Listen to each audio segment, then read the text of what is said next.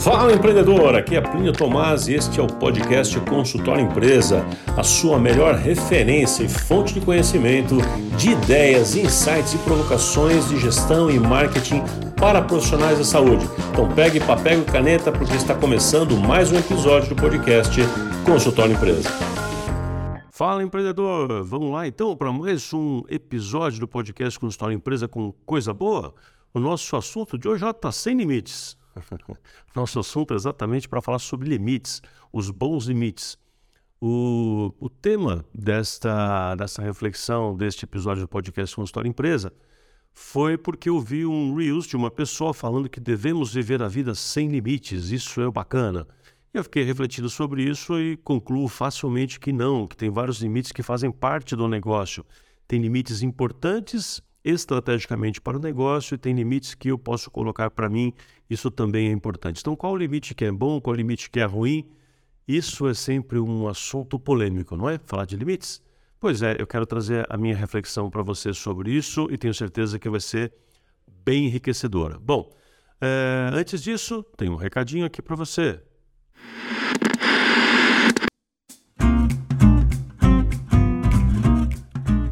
Recado de hoje é para você que tem interesse em fazer uma mentoria comigo, em participar comigo de uma jornada onde a gente caminha junto, para eu levar você, junto com um grupo, a ter uma visão empreendedora, a ter práticas empreendedoras. O objetivo da mentoria Action é exatamente esse: caminhar com um pequeno grupo para com que a gente consiga, ao longo de 40 reuniões semanais, vai dar um ano praticamente junto, quase um ano, que nessas reuniões é, eu vou te passando com conceitos, conteúdos e provocações para você ir fazendo coisas reais. Por isso chama action, né? Act on, é, é começar a atuar mesmo, para você ir fazendo e tendo esses desbloqueios e você conseguir depois, é, né, com essa evolução, a ter uma prática empresarial, uma visão, ver as coisas sob outro ponto de vista. A gente faz isso em um pequeno grupo. As inscrições para a próxima turma, para a turma 12, estão abertas. Eu abri ontem, na verdade, e essas inscrições, então, é, agora abertas, né, para começar no dia 6 de junho de 2023. Não sei quando você estará ouvindo aqui, mas se estiver ouvindo em tempo hábil, está convidado a participar. Entra lá no meu perfil, né? procura informações, entre em contato comigo, vê no meu perfil no Instagram, na, na, na bio, né? você vai encontrar informações a respeito da mentoria Action. Tenho certeza que você vai encontrar. Tá legal? Fico te esperando e bora então para o nosso conteúdo de hoje. Bom, vamos então falar sobre limites. Como assim limites? Esse assunto hoje está sem limites. Tem limites que são importantes, né? Então, a gente tem limite que é importante ter, isso eu quero dizer, e tem limite que é importante não ter. É, o, eu não quero me atentar muito aqui hoje aos limites para a gente não ter, os limites de, de criatividade a gente não deve ter, os limites de sonho a gente não deve ter, os limites provocados por crenças, crenças que limitam a gente não deve ter. Então tem vários limites que a gente não deve ter, mas eu não quero focar tanto neles hoje aqui, tá? Eu quero nessa minha fala, nesse momento, focar em alguns limites para sua reflexão, limites que podem ser interessantes para o negócio. Vamos lá, vamos, vamos tratar então destes limites é, e cada um deles você vai ver que pode ser interessante para o seu negócio, você precisa fazer as devidas adequações, tá bom? Vamos lá, eu quero falar sobre um limite importante que é o limite de opções. Você está numa negociação com o seu cliente e se você der para ele muitas opções, ele tem dificuldade em decidir. Isso se chama, na neuroeconomia, no neuromarketing, de paradoxo da escolha. Quando uma pessoa, eu, você, qualquer pessoa, quando a gente tem muitas opções, a gente fica com tanta dor da perda, da não escolha, de escolher errado, com tanta dificuldade que isso gera, que a gente tem dificuldade até de fazer a própria escolha. Ou quando a gente faz uma escolha, a gente fica achando que aquela escolha pode ter sido errada. Então, esse paradoxo da escolha é extremamente ruim. Então, uma coisa que você tem que fazer é colocar limite nas opções que você dá ao seu cliente. Quando você vai fazer um tratamento, dá duas opções, três no máximo. A minha regra de ouro, que eu sempre pratiquei, até no meu consultório, é dar para o cliente duas opções de um tratamento, por exemplo, ou três. E se forem três, eu digo para ele qual das três eu acho que é mais indicado para o caso dele, usando é, é, argumentos que ele mesmo já deu. Por exemplo, seu Jorge, o senhor tem esses três, três tipos de prótese que o senhor pode usar aqui, né? Mas como o senhor falou que trabalha muito com o público, que tem uma, uma necessidade estética, eu acho que essa opção 2 aqui talvez seja melhor para o senhor nesse caso. Ou então, olha, seu Jorge, essa opção 3, que é a opção, o senhor disse que tem muita pressa em fazer e essa aqui vai ficar pronta mais rápido. Então, essa aqui a gente consegue fazer em menos sessões. Talvez seja mais adequado para o seu caso. Deu para entender o jeito? Então, então dá duas opções ou três opções no máximo e diz qual que você recomenda usando as palavras dele mesmo. Atenção, não é para falar mal das suas próprias opções. Ah, essa opção aqui não é boa, essa aqui não. Você só dá opção boa para o seu cliente, certo? Você dá duas, três opções, todas excelentes, só que você diz para ele qual que é, pode ser a melhor, que você acha que pode ser mais indicada. E se ele quiser a outra, tá tudo certo, fala, tá ótimo, então vamos nessa aqui. O senhor tem certeza? Tá tranquilo, então bora lá. O que é ruim é não dar opção, só tem isso, é pegar ou largar. Essa coisa de não ter opção geralmente não é legal. E também não é legal você ter duas mil opções, como eu falei. Então, coloque limite nas opções, mas também, tá? É, é, não, não reduza demais. Outro limite que você pode ter, sob o ponto de vista do negócio, é o limite de vagas. O que é o limite de vagas? É a escassez da quantidade de horário disponível. Se é difícil conseguir uma vaga na sua agenda, isso gera valor, gera raridade, o efeito raridade. Quando a pessoa, aliás, é um, é um viés cognitivo importante, né? Quando a pessoa, é, imagina que você precisa agendar a consulta com um médico que é super mega especialista em alguma coisa, um cara top que não tem outro. Aí você quer agendar com ele, você é, liga e só tem agenda para daqui a seis meses. Fala, Nossa, mas eu queria antes. Não, só tem daqui a seis meses. Você vai dar mais valor a isso, você provavelmente paga até um pouco a mais e certamente não falta. Por quê? Porque é raro, porque é difícil. Tudo que é raro, que é difícil, que é exclusivo, que é escasso, vale mais.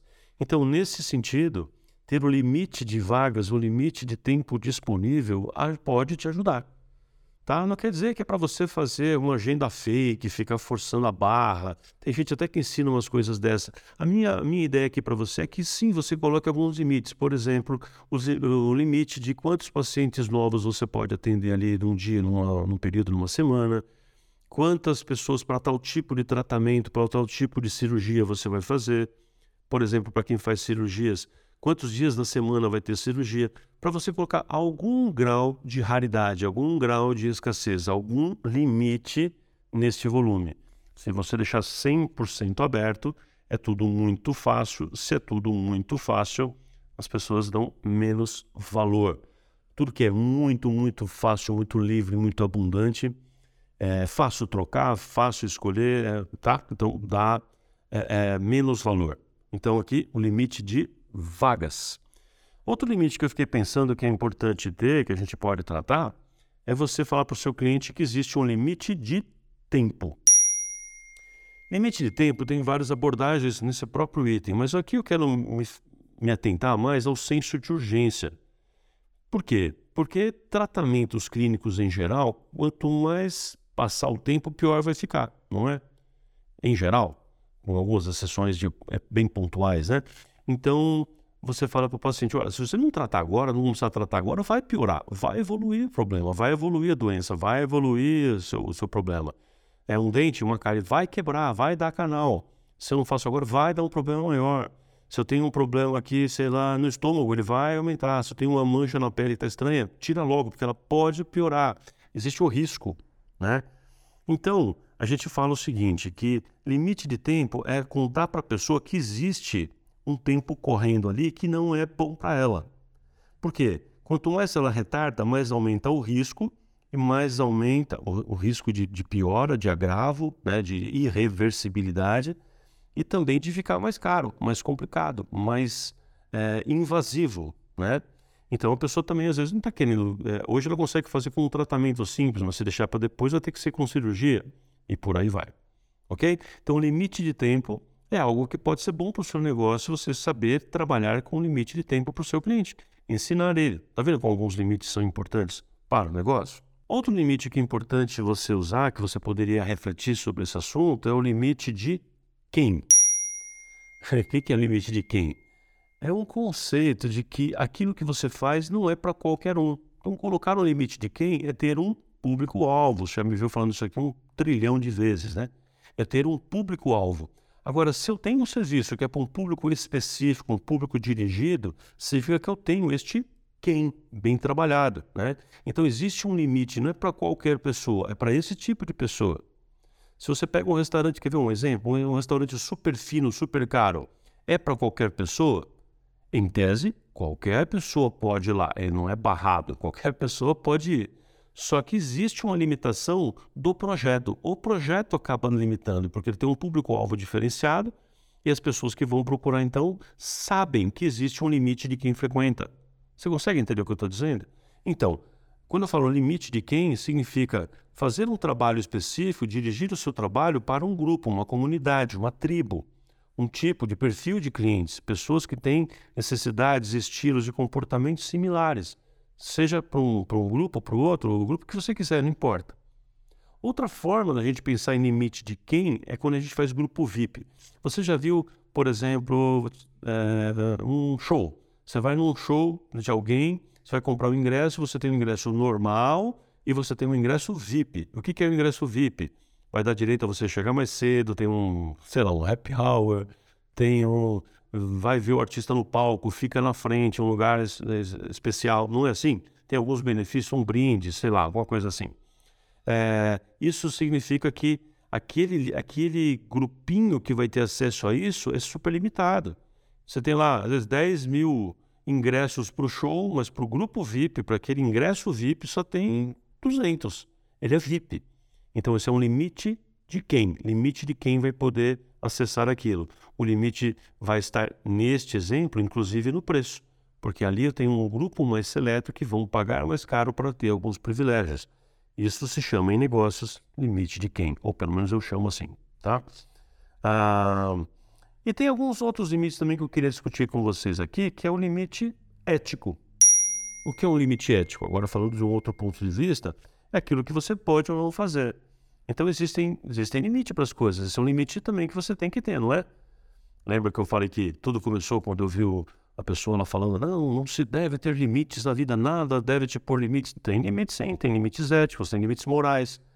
Tem coisa que eu posso fazer, mas não convém, diz o apóstolo Paulo. Não é tudo me é lícito, mas nem tudo me convém, porque algumas coisas podem podem de alguma maneira é, atrapalhar, podem ser ilegais, podem ser imorais, podem ser ofensivas e por aí vai. Então você tem que saber que existe sim um limite ético naquilo que você faz. Eu tenho certeza que você sabe disso mas eu estou aqui destacando um ponto importante neste assunto de limites, ter ou não limites em algumas coisas, né? E outro limite que eu deixei aqui por final, e esse é o último ponto que vamos tratar hoje, é o limite de negociação. Um limite de negociação significa até onde eu posso ir. Quer ver um exemplo? Você é, está negociando com um cliente um pacote de tratamento, um, uma série de aplicações de alguma coisa, enfim, não importa. E aí o cliente vai pedir um desconto. Bom, você já sabe aqui o que eu penso a respeito de desconto. Se não sabe, ouve outros podcasts, você vai descobrir que desconto é o imposto pela incompetência de negociação. Né? Mas enfim. Tá, mas vamos lá. Faz de conta que ele te pediu lá o desconto e você está pensando, ah, acho que eu vou dar o desconto sim. Então, você pode dar um desconto de 10%? Que impacto isso tem para você? E se der de 20%, que impacto tem para você? Você sabe? Você sabe mesmo? Você calculou mesmo? Tem certeza que você sabe? Né? Então, quando eu falo ter limite na negociação, é você saber até onde você pode ir. Se você entra numa negociação e não sabe até, até onde você pode ir numa negociação, o que, que você pode abrir mão, do que você pode abrir mão, você vai se dar mal. Então, saber limites e seguir limites e respeitar seus próprios limites é importante. Né? É muito importante. Você precisa seguir limites na negociação com o seu cliente. Né? Tem vários outros limites ainda que a gente poderia tratar aqui, como os limites que os seus funcionários podem ter ao trabalhar com você. Tem limites de comportamento? Sim ou não? Claro que tem.